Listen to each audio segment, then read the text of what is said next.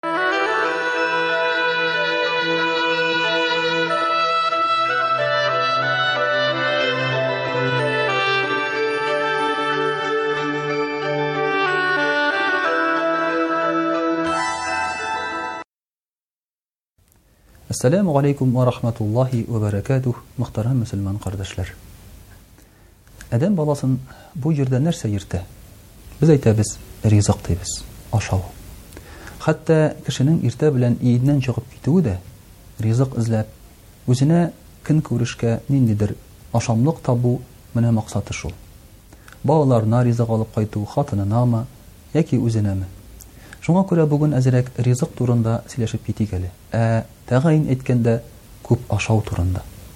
Ни өчен дигәндә, Пәйгамбәребез саллаллаһу алейһи вә сәлләм әйтә, Әз ашагыз, озак яшәрсез, ди. Бу шаккатмалы сүзләр, мөхтәрәм кардәшләр. Менә хәзерге заман галимнәре шуны раслаганнар. Күп ашаган кешенең ашказаны тулганнан соң диафрагмасын кыса икән. Диафрагма үз чиратында кыса үпкәне. Үпкә белән тулысынча сулыш алып булмый. Шуның нәтиҗәсендә безнең организмның кайбер күзәнәкләренә кислород барып җитә алмый һәм алар үләләр. Ә күзәнәкнең үлүе, бу картаюның иң беренче билгесе. Менә, мөхтәрәм кардәшләр, Пәйгамбәребез саллаллаһу галәйһи вә сәлләм Ике сүз белән эз ашагыз, озак яшәрсез дип безгә тормышның, сәламәтлекнең нигезен аңлатып күрсәтә. Икенче бер хәдисендә Пәйгамбәребез саллаллаһу алейхи вә сәлләм янына җибәрәләр табибларны. Бу табиблар киләләр дә әйтәләр, без килдек шундый ерак-ерак илләрдән, сине һәм синең өммәтеңне, синең халкыңны дәваларга диләр. Ә Пәйгамбәребез саллаллаһу алейхи вә сәлләм әйтә, Безгә, ди, табиблар кирәк түгел, без авырмыйбыз, ди. Шакката бу табиблар. Ничек инде? Бөтен кеше авырый, ә сез авырмыйсыз. Пәйгамбәребез саллаллаһу алейхи вә сәлләм әйтә, без өстәл артына ашыйсы килмичә утырмыйбыз, ди. Ашаган очракта да туйганчы ашамыйбыз, ди. Шуңа күрә без авырмыйбыз, ди. Менә мөхтәрәм кардәшләр, сәламәтлекнең сере күп ашамау. Монда витаминнар да кирәкми, Күп йөрү дә кирәкми, монда тренажерларга бару да кирәкми. Бары тик үзеңнең ашавыңны күләмен чамалау. Пәйгамбәребез саллаллаһу алейһи вә сәлләм әйтә, Ашказаныгызны өч өлешкә бүлегез.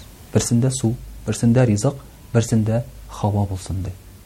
Ә кайвакытта, мөхтәрәм кардәшләр, безнең инде хәтта су белән һавага да урын калмаска мөмкин. Менә хәзерге вакытта 80 процент авырулар безнең керә-авыз аркылы, ризык ашау аркылы. Бигрәк тә күп ашау, ул мөхтәрәм кардәшләр, нәфесне арттыра безнең. Ягъни күбрәк ашаган саен синең рухи яктан караганда нәфесең күбрәк таләп итә башлый. Син тормышка ныграк бәйләнәсең. Тәмле әйбергә ныграк бәйләнәсең. Йомшак әйбергә, Кыйбатлы әйбергә ныграк бәйләнәсең. Шуңа күрә бай булган кешеләрнең күбесенә игътибар итсәгез, гадәттә алар симерүгә дучар. Һәм инде үзләрен шушы эштә тотып торалар, ничек тә булса контрольдә тотырга тырышалар. Мөхтәрәм кардәшләр, шулай ук күп ашау ул әле Пәйгамбәребез саллаллаһу галәйһи ва сәлләмнең өммәтендәге яман билге, ягъни тышкы яктан караганда.